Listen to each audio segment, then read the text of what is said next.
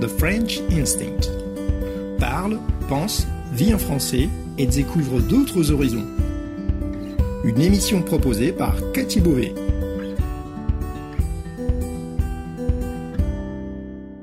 Vous écoutez le podcast The French Instinct, une bulle francophone pour vous immerger dans le français authentique et vous perfectionner tout en vous proposant un moment de détente, de découverte et d'inspiration.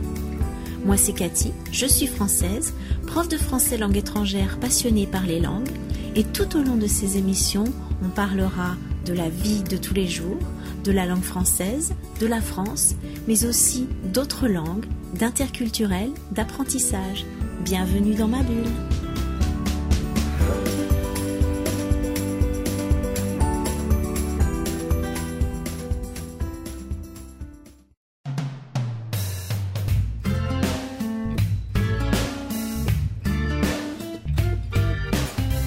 Bonjour et merci de me retrouver pour une nouvelle bulle de français. Bienvenue pour un nouvel épisode du podcast The French Instinct, pour vous immerger dans le français en écoutant une émission sur des sujets inspirants, souvent peu ordinaires et toujours très personnels en tout cas, empreints d'émotions, et qui, je l'espère, vous aident non seulement à progresser en français, mais aussi à garder le sourire quand le quotidien est parfois un peu morose. Aujourd'hui, on va parler d'atomes crochus. Mais qu'est-ce que c'est que ça, vous allez me dire? Il sera question de chimie. Oui, oui, de chimie et d'apprentissage. Vous allez découvrir, comme toujours, cette expression en contexte à travers une anecdote tirée du quotidien qui m'a amené à redécouvrir cette expression justement. Ça m'a fait réfléchir et j'avais envie de partager cette réflexion avec vous aujourd'hui.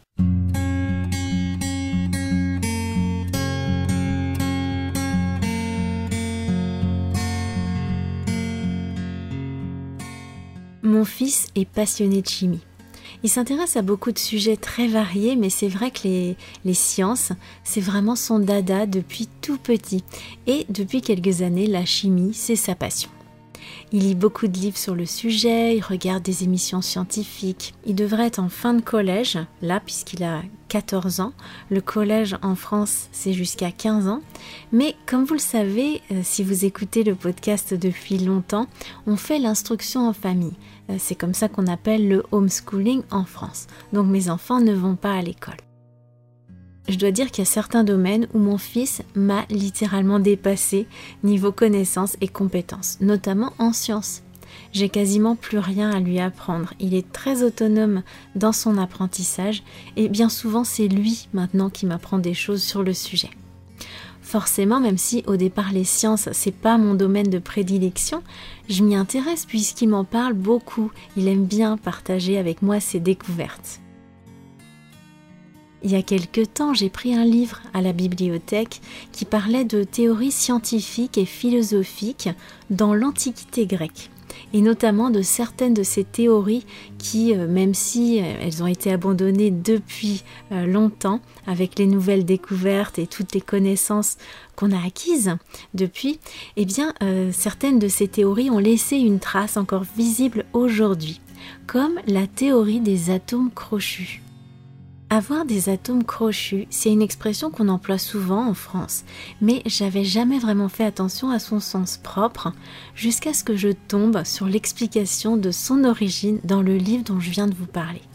Et oui, dans atome crochu, il y a atome, j'aurais dû y penser bien avant. Cette expression que j'emploie fréquemment, elle vient en réalité d'une théorie scientifique.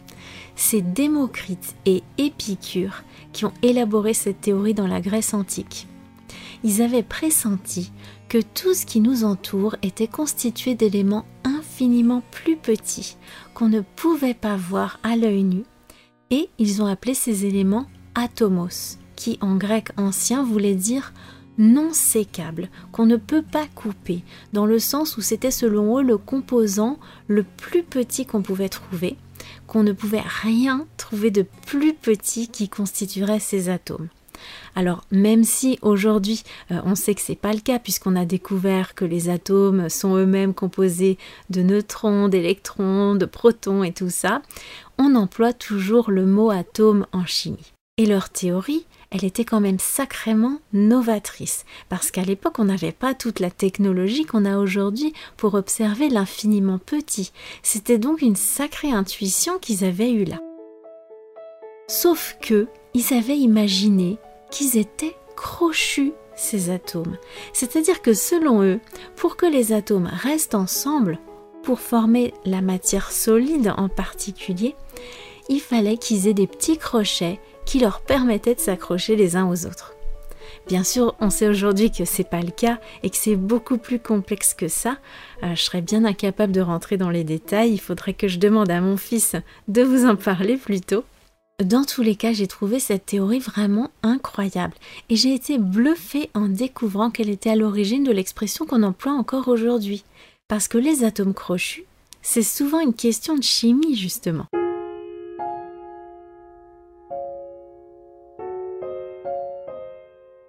Vous avez sûrement eu dans votre vie des cours avec des profs passionnants, avec qui le courant passait, et avec eux, ça accrochait vous progressiez, vous intéressiez à la matière en question. Et puis avec d'autres, eh bien, c'était le contraire. Le courant passait pas, euh, il semblait que vous ne reteniez rien du tout.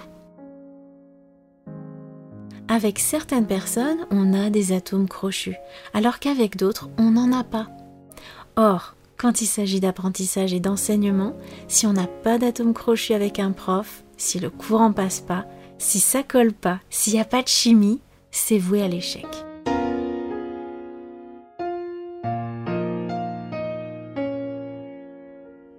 Les atomes crochus, on n'en a pas toujours avec tout le monde.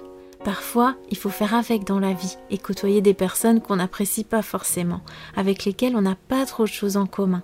Mais dans un contexte d'apprentissage, ça peut s'avérer catastrophique.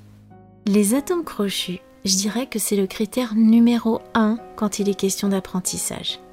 Si on s'entend pas avec un prof, on va rien apprendre de lui et on va peut-être même très probablement détester la matière qu'il est censé nous enseigner, surtout si on n'a pas choisi d'apprendre cette matière. L'affect joue un rôle essentiel dans l'apprentissage.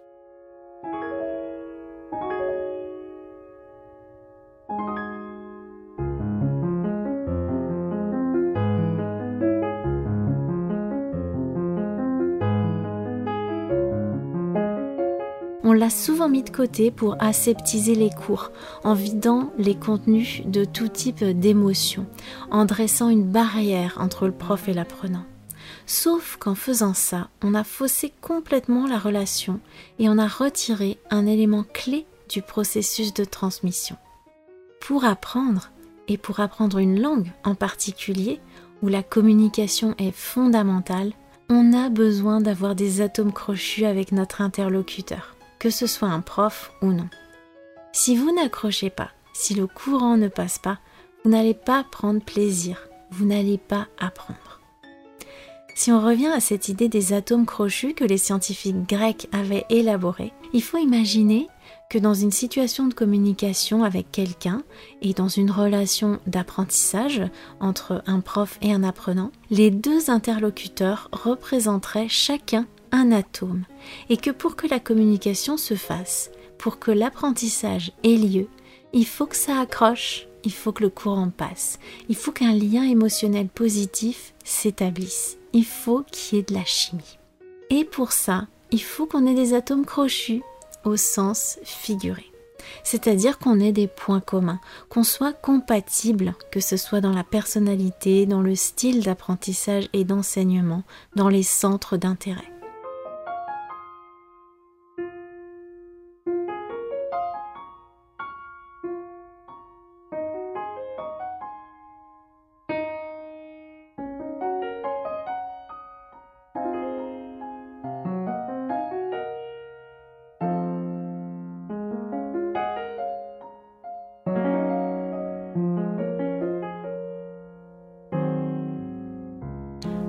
Si un apprenant me contactait en me disant que le sujet dont il a envie de me parler par-dessus tout, c'est le foot, je lui dirais que je suis certainement pas la prof qu'il lui faut. Parce que même si je faisais de mon mieux pour m'adapter, il y a forcément un moment où le fait que le foot ne m'intéresse pas, mais alors pas du tout, alors que pour lui c'est la seule chose dont il a envie de me parler, ça se sentirait. Je peux pas fausser la relation. On n'aurait pas d'atome crochu. Je pourrais pas échanger avec lui en toute authenticité et en lui transmettant des émotions positives ça va être beaucoup plus profitable pour progresser en français ou dans une autre langue que vous apprenez que vous essayez de parler avec des personnes avec qui vous avez des atomes crochus, que ce soit un prof ou non, une personne avec qui vous vous entendez bien, avec qui vous vous sentez à l'aise plutôt que de choisir un prof qui aura peut-être toutes les connaissances nécessaires mais avec qui vous n'aurez pas d'atome crochu, qui ne vous permettra pas d'établir un lien positif pour vous, qui restera peut-être dans quelque chose de très formel et distant, comme beaucoup des profs que nous, on a connus à l'école en France en tout cas. Voilà pourquoi je dirais que le critère numéro un pour trouver quelqu'un avec qui pratiquer votre français et les autres langues que vous apprenez et progresser efficacement, c'est les atomes crochus que vous pouvez avoir avec cette personne. Pas uniquement le fait qu'elle soit francophone ni qu'elle soit prof. Le fait qu'un prof soit excellent et très compétent, ça dépend pas tant du fait qu'il soit natif ni qu'il ait l'expérience et la formation nécessaires ça dépend surtout des atomes crochus que vous pouvez avoir avec lui ou avec elle.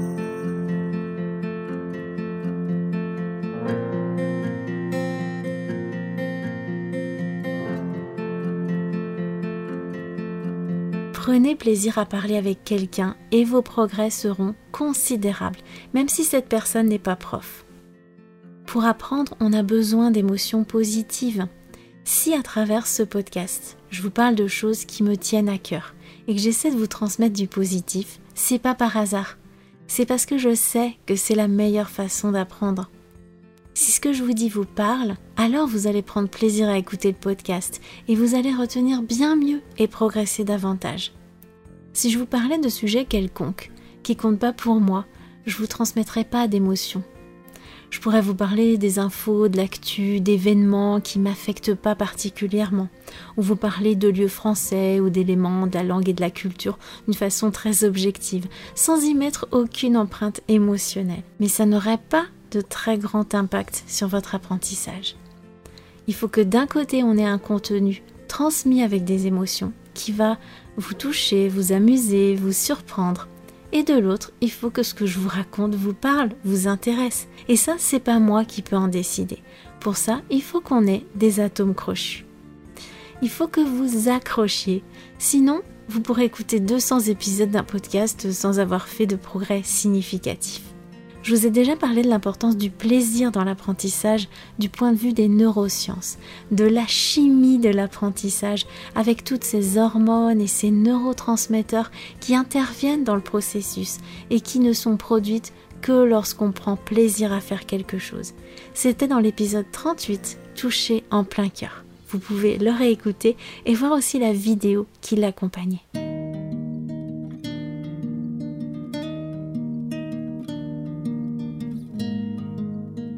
Si jamais vous avez envie de discuter du sujet d'aujourd'hui avec moi, appelez-moi. Il vous suffit de prendre rendez-vous en consultant mes disponibilités pour les prochaines semaines.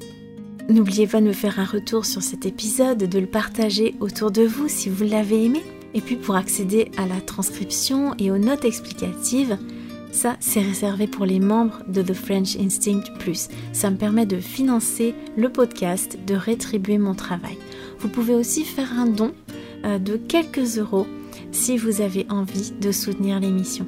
Je vous remercie de votre fidélité et je vous dis à très très bientôt pour une autre bulle de français. A plus, ciao